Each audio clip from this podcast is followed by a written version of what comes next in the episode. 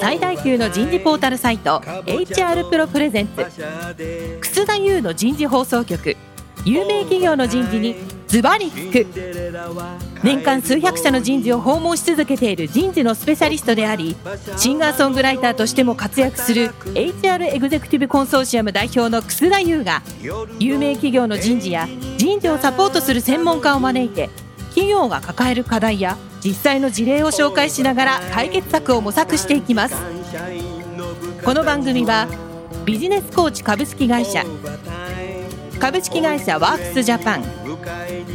株式会社マネジメントサービスセンターの提供でお送りいたします。楠田優の人事放送局有名企業の人事にズバリ聞く、えー、今日も先週と同じ東京麹町にあるビジネスコーチ社5階のフロアから番組をお送りいたしましょう。先週からお送りしているテーマはビジネス成果を出すための one on one とは今日は第2回目ということで one on one の役割変化についてお話をお伺いいたします。早速ゲストの方をご紹介いたしましょう。ヤフー株式会社コーポレートグループ People Development 統括本部カンパニー PD 本部 PD 企画部企画1リーダーの小向井博さんです。小向井さん、今日もどうぞよろしくお願いします。よろしくお願いします。続きまして、ビジネスコーチ株式会社営業本部第一営業グループ、出口亮介さんです。出口さん、今日もどうぞよろしくお願いします。よろしくお願いします。出口さん、先週面白かったね。面白かったですね。ねはい。少しさ、あの、今日のテーマ、ワンワンの役割変化について、あの、小向井さんに少し質問していただけますか？はい。えっと、前回、小向井さんのお話の中で、最後の方に、あの、振り子のように振っていくっていう話あったと思うんですけれども、要はその話しやすさっていうところと、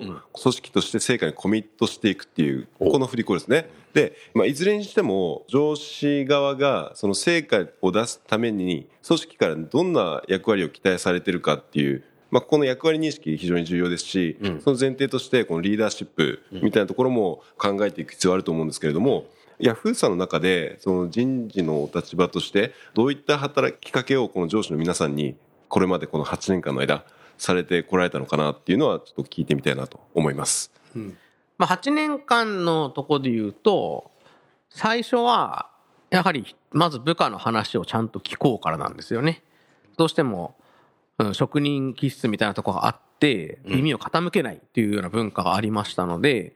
そこから入っていますと。で話を聞く文化っていうのは醸成されたと思うんですけど、はい、やっぱりそこから徐々にですね、うん、今度伝えるっていう方が、うん、あの、ワンオンワンの反対側の側面ですよね。聞くだけじゃなくて、やっぱり正しいことを伝えなきゃいけないですし、うん、時には厳しいことも伝えなきゃいけない。フィードバックするっていう。そうです。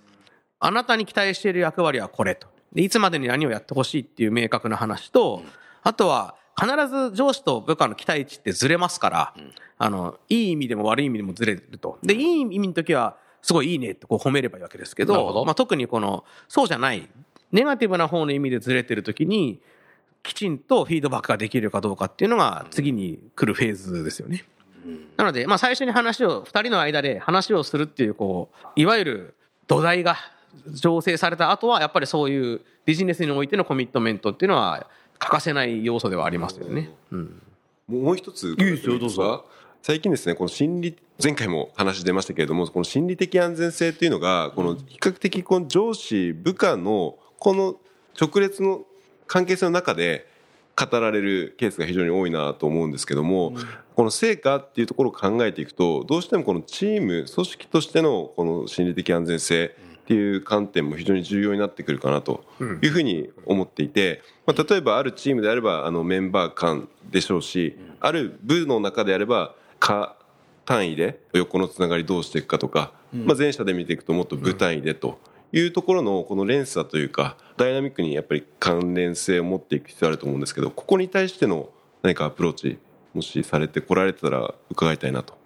はい、いわゆる、まあ、組織開発っていう文脈に入ってくるんですけど、うんうんいわゆる今ので言うと課、課長はですね、うん。はい、一人一人の部下とワンワンをすれば、うん、自分の課の中は大体、こう、何が起きてるかっていうのは見えるわけですよね。うん、ただその一個上の部長とかになってくると、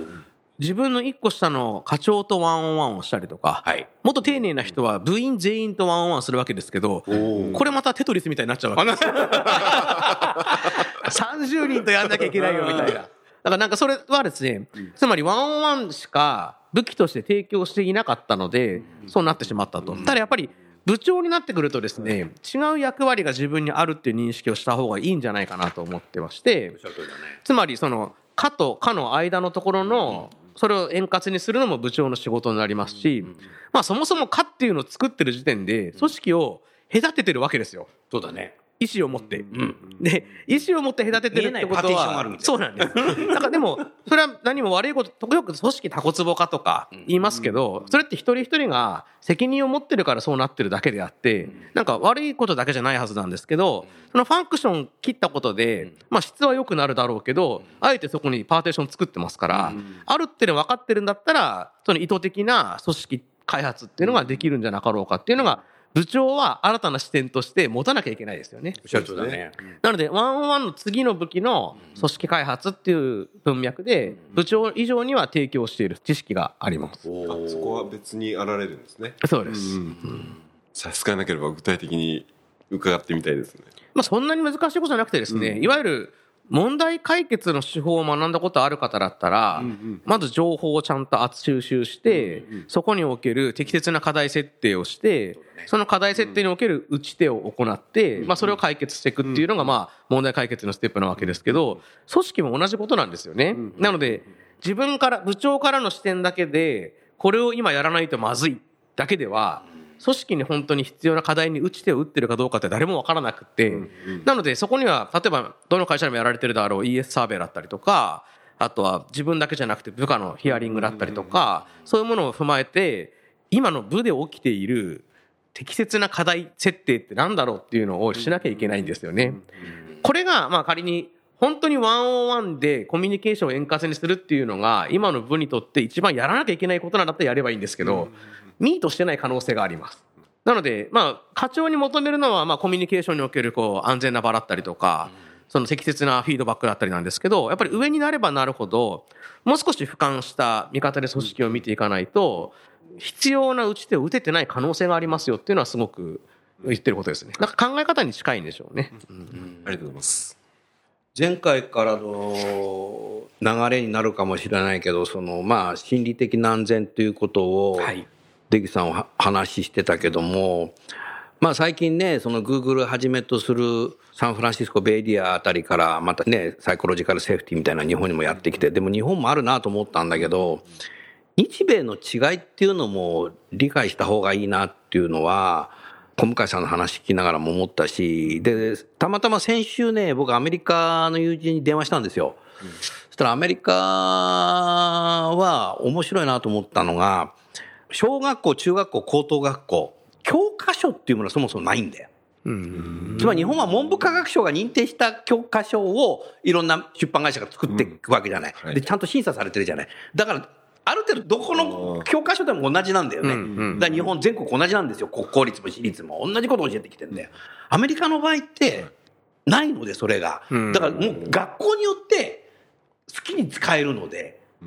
だいろんな考え方で習っちゃってる人がいるから、そもそも意見が食い違うから、そこを議論するっていうカルチャーが出来上がってんだよね。日本なんか同じ小学校も中学校も同じ教科書でやってるから、いや、あの人もわかんだろみたいな。そこの違いってのすごい感じだね。ねうん、それからやはり、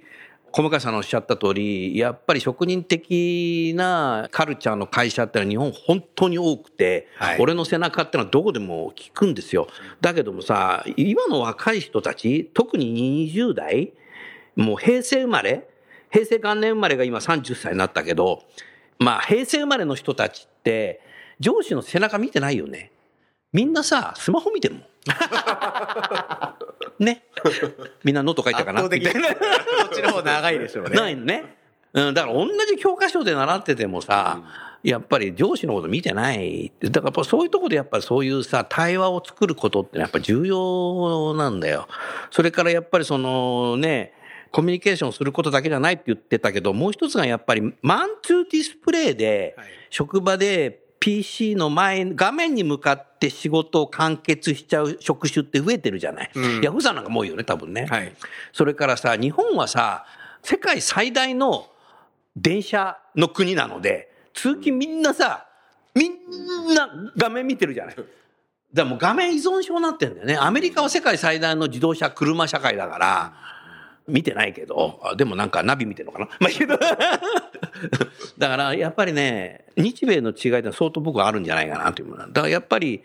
人事がそのやっぱ対話をすること自体も作ってあげるけど、ただ喋ってればいいやっていうだけじゃなくてさ、やっぱ戦略達成するためにこの組織どうするんだっていう話もしていくんだといういうことでやっぱやっていかなきゃいけない。だからマネージャー部下とやるだけじゃなくて、部長ともマネージャーをやるし、本部長ともやるし。もうそこは絶対ですよね。やっていかない絶対だと思います。それと部長自身はその課長同士がうまくできてるかっていうこともテーマにしてやっていくと。はい。やっぱり、縦のライン同士で話すべき内容ってあると思うんですよね。それは確かにですね、社長と役員の間で、これからのキャリアどうするって話って、っていうか、キャリアも何もみたいな話 どうしちゃったんですか？上に行けば行くほど、本人のキャリア感よりも、あなたにこれを期待してお願いしますっていう役割がどんどん増えていくと思うので、こうやっぱり、こう現場間でやってるものとは少しずつ違う内容になっていかなきゃおかしいと思うんですよね。おっしゃる通りだ。ただ、話すべきことっていうのは必ずあると思うんですよね。そこは役割には応じますが、そこができてないっていうのは、すごい、もったいないんじゃないかなと思いますね。まあ、あとさっきのその、草先生の文化の話にちょっと触発されて話してもいいですか、はいその、企業の中の文化を大事にした方がいいなっていつも思ってて、つまり、ヤフーみたいなアプリケーション提供してる会社って、何かを、スピードが大事なんですよね。なアプリを提供して、失敗したらユーザーにバグがありましたよって言って、それを指摘されて直していくっていうビジネスモデルなんですけど、そうだね。これを食品メーカーとかですね、車メーカーでバグがありましたってわけにいかない、行かないからね、。すべてがウォーターフォールなんです。そうなんです。なので、まずはやってみようとか、イノベーションっていう言葉って、本当にその会社のサービスとか風土に合ってますかっていうのは、結構大事だと僕思ってて。おっ、しゃる通りだ。ヤフーの場合は、まあエンジニアが、IT エンジニアが多かったりするので、みんなウェブ大好きなんですよね。で、ウェブ大好きなので、あんまりウェブを否定することはしたくないと。ん。で、え、ワンオンワンって対面じゃなきゃダメなんですかって質問が来るわけですけど、別に彼らがこうオンラインの方がやりやすかったら、それでも全然いいんじゃないかと思いますし、もっと言うと、例えば、ヤフーはあんまないですけど、シフト勤務とかでん。働いてる会社とかだったら、同じ時間に働いてない可能性があったりとか、あるあるある。あとこれから言語が違う上下があるわけですよね。だからその時に必ず1対1の対面の話だけっていうのは、僕はすごい狭いなと思っててそれこそアプリケーションとかで解決できることになっていくんじゃなかろうかって感じはしてます。そもそも、あの、イノベーションって、対話から起きることのが多いと思うんだよね。スティーブ・ジョブズみたいな一人の天才がこう考えちゃうっていうのもあるんだろうけど、対話しながらうん。あると思うんだよね。で、特にこういうアジャイル的な会社っていうのは、そっちの方が多いと思うんだよね。うん、だから、やっぱヤフーさんっていうのはどっちかというとそっちの会社なので、はいやっぱ全ての人がやっぱ対話をしながらうん。やっていく。若い人でも優秀な人多いじゃない。そうですね。新入社員でもすごい人いるよね。本当に優秀だと思います。うん。だやっぱそういう人とやっぱ対話していくっていうのは絶対僕必要だなっていうふうに思そうですよね。うこれ1対1にしろ、組織開発みたいに何人かで話すにしろ、極めて都会的な活動だと思ってるんですよね。この、ナチュラルでは価値観が合わない人とか、ん。とあんまり話すことってないわけですよ。あ、おっしゃる通りだね。だって逃げればいいだけなんで逃げればいい。なるほど。その方が幸せだし、みたいうんうんな。でも会社ってやっぱお友達の集まりではなくて仲間の集まり、共通の目的を持った仲間の集まりなのでおっしゃる通りだ、価値観の違いの方が価値になる可能性があるってことですよね。うんおっしゃる通りだね。なので例えば、僕と出口さん似てるとしたら、まあ、喜んだりとか、悲しい時にこう慰めてもらうのはあるかもしれないですけど、多分新しい価値はここでは生まれないはずなんですよね。だとしたら、ちょっとあの人苦手だけど、話しかけてみようとかの方が、よっぽどイノベーションにつながるとは思うんですよ。おっしゃる通りだね。からやっぱり極めて都会的な活動だし、都会的な活動だね。不。自然な活動をわざわざ仕組みとしてやってるっていうのは間違いないと思うんですよね。なるほどな。だから気持ちの、なんつうんですかね、こうヘルシーで気持ちがいいっていうのの良さと、心理的安全性っていう捉え方と、ビジネスが創発されて、どんどん生まれていくかもしれないっていう心理的安全性っていうかビジネス的なものっていうのは、同居させたいんですけど、なんか同じ言葉、心理的安全性って同じ言葉でくくってしまうと、意味がわからない。あ今が分からないね。そうだね。居心地の悪さを居心地よくするっていう感じですかね。そう、なんつうんですか、ね。回りくどいですけど。居心地の悪さを楽しむというか、うん面白がるとかですよね。うん多分だから人間ってそもそも一人ずつ価値観が違うと思うんだよね。で、僕はいつも言うんだけど、人間の価値としては一緒だと思うんだよ。地球上70億ね。人間という価値は一緒だと思うんだよね。そう思います。うん、だけど価値観はみんな違うので、その価値観をお互いに理解するうん。っていうのはもう対話しかない。うん。うん、だからそこをやっぱりね、やるっていうのが重要だなというふうに思うな。で、8年やってくるから多分、小向井さんこういう話が多分できてるんだろうね。これから企画してやろうっていうところは多分、まだ語れないかもしれない。理想像は言っても、これでもでも2、3年死ぬほど勉強したんですよね。よかった生きてて死ななくて。あんまり当時こう、アカデミックなところで組織開発とかワンオンワンっていうのが語られてるんですけど、それはビジネスに落とす翻訳したものってのはなくてなか、ったね。死ぬほど貪るようにお、素晴らしい。勉強して、週末に受けたワークショップを次の日に試したら失敗するみたいな繰り返す。ったの？繰り返すんですよ、失敗を。うんでもなんか何回も失敗して。してんだね。あ、でもここはちょっと使えるかもとか、ここはうちの会社に合ってるかもみたいなのが、こう、密度が濃いものが抽出されて、それをこう、使ってるようなイメージなんですけど、まあでも今は、なんかいろんな本とか解釈してくれる方がたくさん出てきたので、そんなに時間かかんないんじゃないかなとは思うんですけど。8年前の時点とはもう全く違うよね。うん。だってこんな番組をラジオでやってるぐらいだからね。うん。特に僕が事業出身だし、あ事業、そこはあるね。事業から来たばっかりなので、うん。あんまりこう人事っぽくなかったんですよね。今でも人事っぽくないんですけど、やっぱりこれ事業に役に立たないですよって、はっきり言えたし思えた時は、やっぱり導入するべきじゃないと思ったし。そこも心理的な安全だね。それを言えること自体心理的な安全だよ。まあ言えない会社もあるんだよ、結構。確かに僕人事からじゃないからこれ言いたくても言えないんですよね、みたいそうですよね。な。かなり透明性あるよ。うん、今、ヤフーの人事はもう事業出身の人と、もともと人事の人が半々ぐらいなんですけど、んそこなんか混じって面白い感じにはなってますね。結構そのもともと脳科学専門で旧帝大の PhD 持ってるような analytics やってるような人が今人事と一緒になってピープルアナリスティクスやってんじゃない、うん。名前はここで言わないけど僕よく知ってるけどさ。いるよね、はいああいう人もいるんですよ。すごい人いますよ。天才みたいな人ですよ彼は、あーそういう人もいるんですよね。だからやっぱそういう人をパフォーマンス上げるにはやっぱり人事自身がやっぱり相当さ、なんていうのこの受け入れるだけじゃなくて、心理的なやっぱ安全がないと、多分そういう人たちって活躍できないんじゃないかなと思う。そこがね全然ないんだよね。なんかもう間を埋めるような翻訳が、をする人が結構会社には必要かなっていうイメージを持って。て、どういうこと？例えば人事の人って人事マンっていう言葉をよく使いますよね。使うねあと広報の人が。エンジニアマンって言わないよね。エンジニアマンって言わない。言わないじゃないですか。言わないな。で人事マンって言葉を僕聞いたときにですね、その誇りと同時に、人事以外のところには口を出さない、出せないっていうニュアンスもなんとなく受け取るんですよ、いつも。あるね、だ事業のことに興味がないとか、事業を語れない人事って、事業側からすると、またあの人たちああいうこと言ってきたって言われがちなんですよね。で、お互いはお互い会社のことを良くしようと思ってやってるだけなんですけど、ただその人事マンとかっていう壁を自ら作っちゃうことによって、そういろんなことをもったいない失っちゃってるなっていう気はするんですよね。まあ事業側から来た人間の見方的にはそういうふうに最初見えました、やっぱり。なるほど、うん。どちらかというとその人事のスタートが人事っていう言葉じゃなくてやっぱ労働法を守るっていうそうですね。労務から来ているんですよね、はい。労働法ねそっちから来てんだよね。だから法律に詳しい人の集団になっちゃってるんですよ、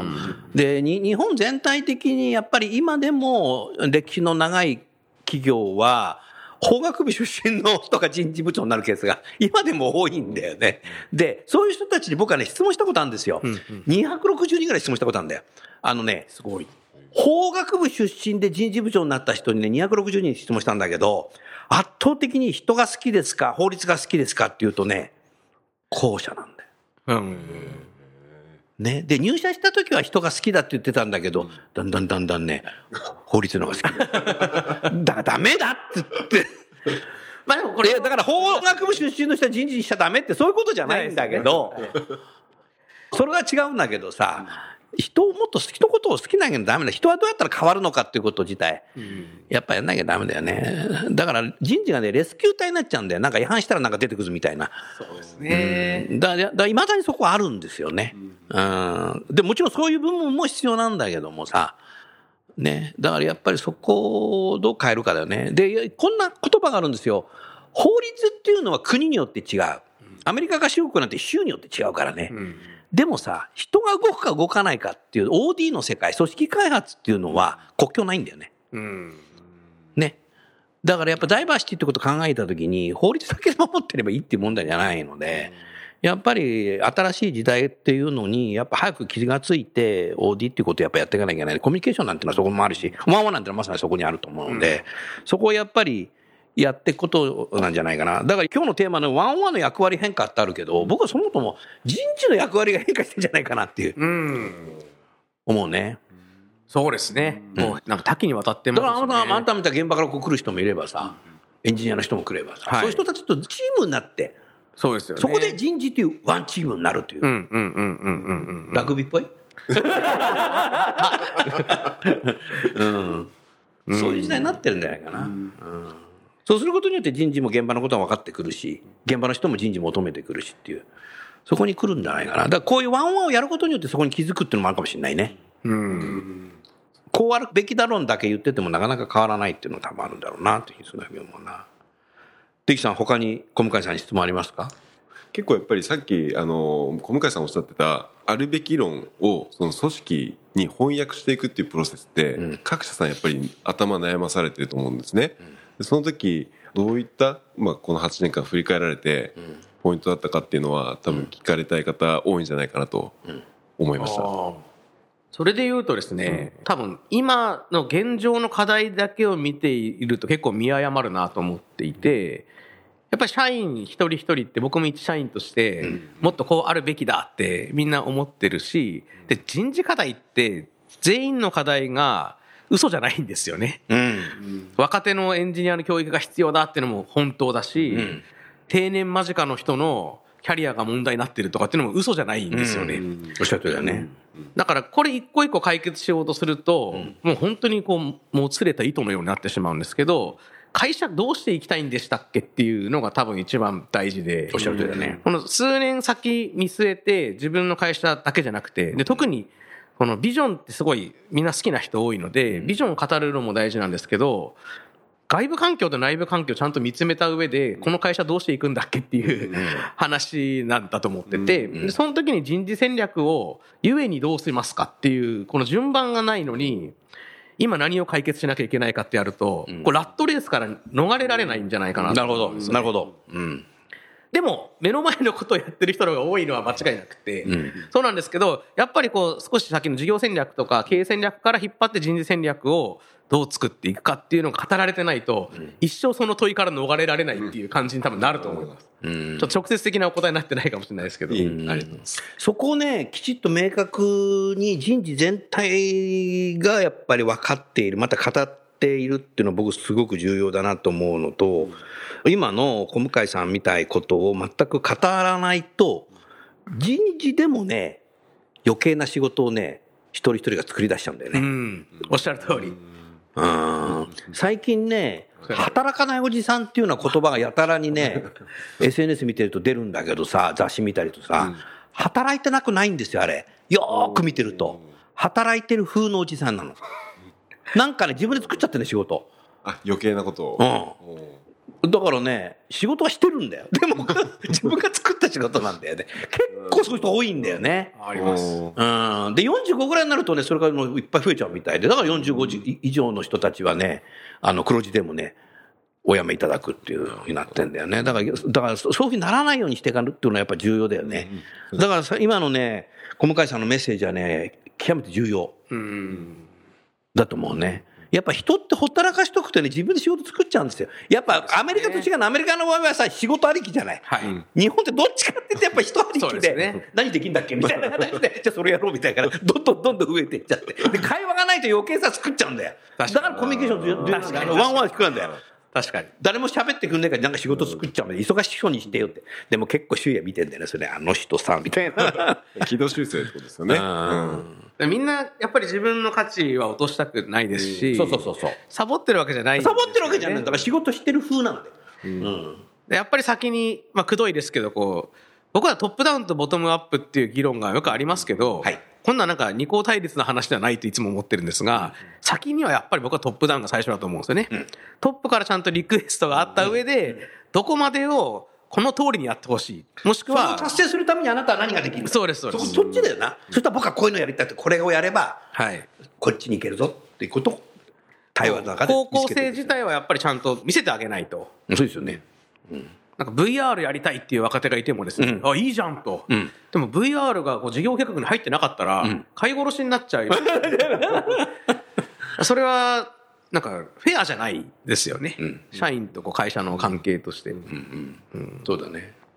でもそういうものも対話の中から新しいヤフーだとか、そうなんですペイペイの中で VR を使った何かイノベーション起きるかもしれないね。対話しないでほったらかしにとくとさ、はい。もうブラックボックスですよ、もう。に全然見えないと思います。対話がなかったら。見えないよね。うん、おっしゃる通りだね。うん。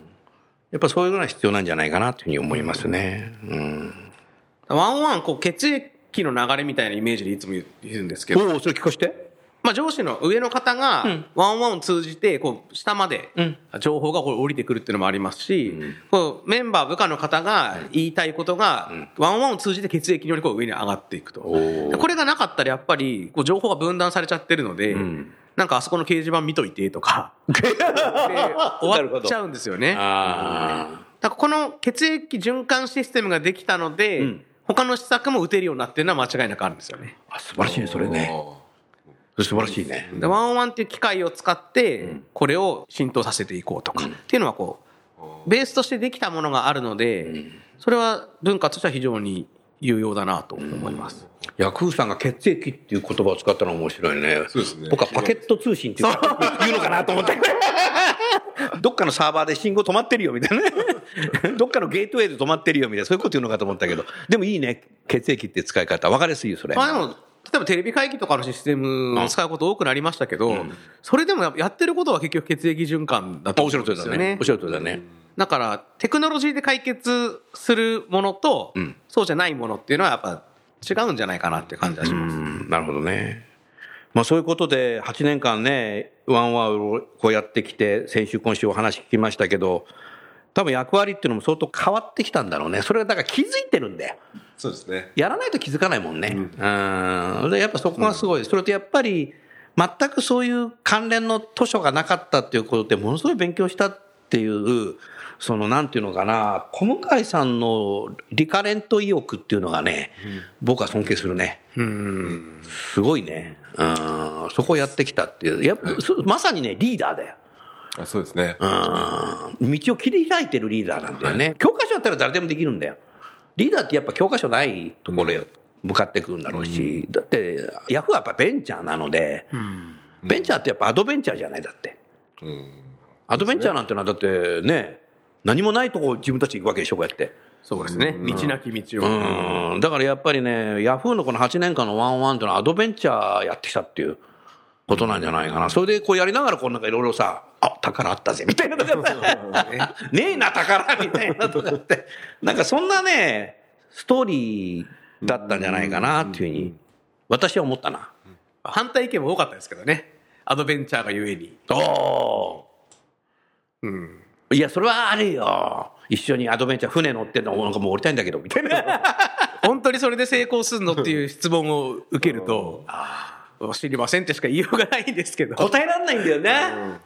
トップで走るリーダーっていうのは自分ではそういうふうに思ってても、質問されるとね、答えられないってことで、僕はねビジネ、ビジネスリーダーでもあると思う。でもそれをやらなかったらどこにも行けないので。そうなんですよ。まあね、人事ってよく答えがないじゃないですかってみんなこう言うんですよ。この領域って答えないこと話してますよね、みたいな。だから達成感ないとか呼ばれるけどね。それを好きで話してるようにも見えちゃって。でもあ、なるほど。答えないけど、その解がないけど、自分なりに答えを定義づけてやっていかないと、やっぱ前に進めないことの連続なんですよね。うんだからね、おっしゃっていただいたトライアンドエラーは、なんか、必ずこう気持ちとしてずっとある感じはしますよね。だから、8年前に振り返ったら相当変わってるじゃない。そうですね。もう世の中が変わってますよね。だけど、今年からワンワンやろうとする企業は8年間何もやってなかったわけだから。そうですね。だからそ全然カルチャー違っちゃうんだよね、会社のね。だからやっぱこういうものをガチガチにそのウォーターホールでさ、設計してからさ、はいなんか3年後にどうなりたいとか5年後にどうなりたいとかってやるよりも、まあ、とりあえずやろうぜみたいな。そっからやっぱスタートしていくっていうのは、後で気づくしさ、でできねえなと思うところに育成がまた入ってくるとかさ、そうですねなんかね、そうすると変わるっていうことなんじゃないかなというふうに思いましたね。うん。はい。それでは時間になりましたので、今日のテーマはこれで終わりたいと思います。来週はワンワンにおいて管理職に求められる役割期待。えーということでですね、またお話を聞きたいと思います。最後にゲストの方をご紹介して番組を終わりましょう。ヤフーの小向井さん、ビジネスコーチのデギさん、どうもありがとうございました。ありがとうございました。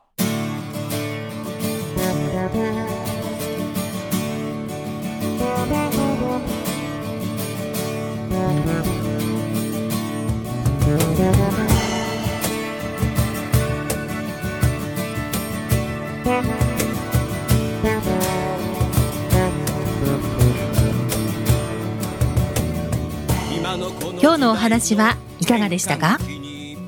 楠田優の「 The Times Will Change 時代は変えられる」とともにエンディングといたします。この番組は日本最大級の人事ポータルサイト HR プロのウェブサイトからもお聞きいただくことができます。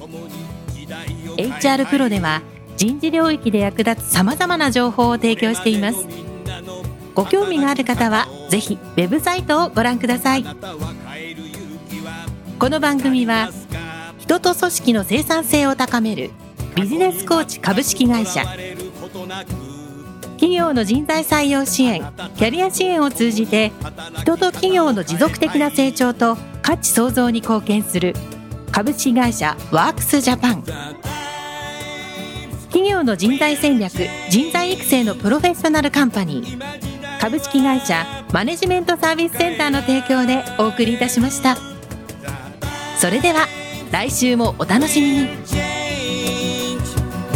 みんなで変えよう。できない理由を述べている場合ではない。